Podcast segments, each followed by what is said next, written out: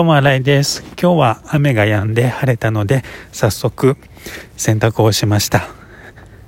それからルームメイトにお昼2時過ぎぐらいからパンを無料で配っているところがあるというのを聞いたので、早速行ってみました。そしてなんと2袋パンをいただきました。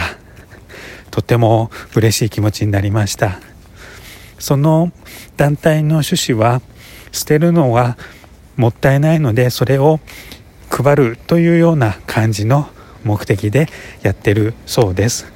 このような団体があることを知れてよかったです。友新井でした。ありがとうございます。